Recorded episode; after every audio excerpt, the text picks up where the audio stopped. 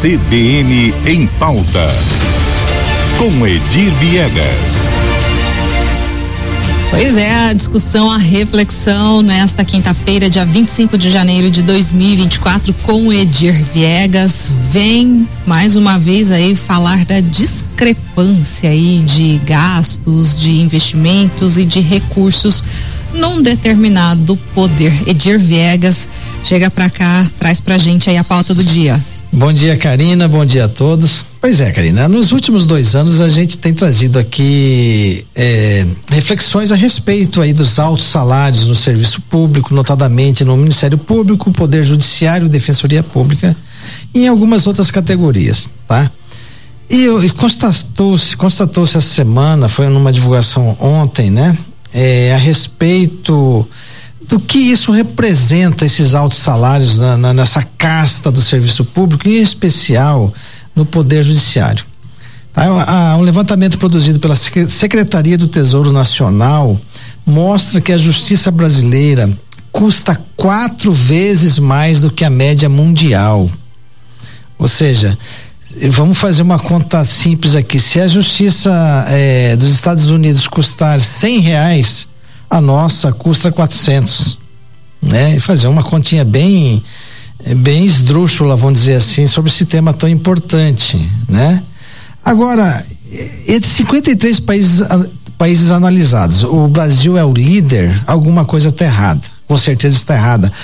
O peso no PIB, no produto interno bruto desses de, de, desse gasto aí, vamos dizer assim, né, é, consome 1,6% do PIB, o que não é pouco dinheiro. Né? E o, conforme esse mesmo relatório feito pelo Tesouro Nacional, é, enquanto os gastos com o judiciário são estratosféricos, os demais gastos no Brasil, na área de segurança e ordem pública, por exemplo, seguem a média internacional. Ou seja, na segurança nós seguimos a média, na saúde seguimos a média, né? Até mais um pouco na saúde. Mas o judiciário é, é o quádruplo, né? Não faz sentido isso né? É, economias avançadas aí como os Estados Unidos, os custos são menores, a justiça é muito mais eficiente, célere. Agora, o que, o que, que provoca é, é essa discrepância, vamos dizer, essa situação? Primeiro, é, são os penduricalhos. A gente vem, tem falado nisso ao longo desses últimos dois anos. É, vale alimentação, é, é vale habitação, auxílio moradia auxílio saúde, auxílio não sei das contas, é, é muito auxílio. E como é que se implementa essa, esses penduricalhos? Na, no, na maioria das vezes não é por lei. E administrativamente, em função da autonomia financeira e administrativa, esses poderes criam suas regras e vão, e vão é, implementando esse, essas situações. Né? Só para você ter uma ideia, Karina, a gente já falou isso, mas vamos falar novamente. A média salarial em Mato Grosso do Sul da magistratura, segundo o Conselho Nacional de Justiça, é de 119 mil reais por mês. Né? É muito, é muito alto, se, levando em consideração que o teto do serviço público no Brasil é de 41.600 reais, que é o equivalente ao salário de ministros do Supremo Tribunal Federal.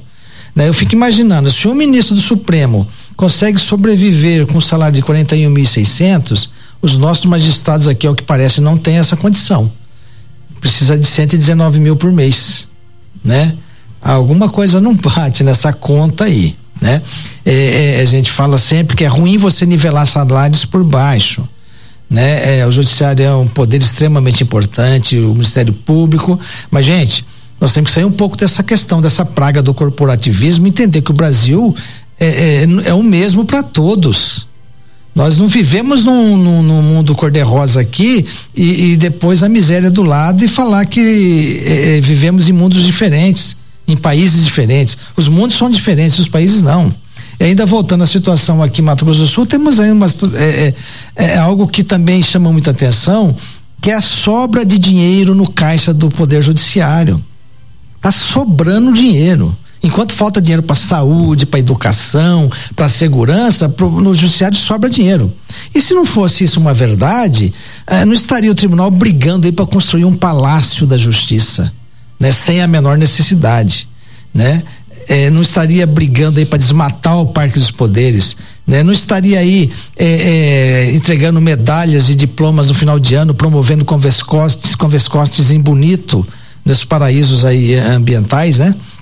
É se não tivesse faltando dinheiro. Gostaria de abrir aqui um parênteses, inclusive, nesta reflexão, né, em relação a este alto investimento, né, em relação às custas e à manutenção deste poder eh, no país, né? E isso será que vem na mesma proporção da boa prestação de serviço público, da eficiência, da produtividade, da própria segurança jurídica e coisas afins aí da realização do trabalho afim Olha, o, o, que a gente tem, Karina, isso é regra no Brasil, infelizmente virou é, lugar comum falar disso, as pessoas sabem, sente isso na pele. Nós temos um judiciário extremamente lento, com pouquíssima, com baixíssima resolutividade.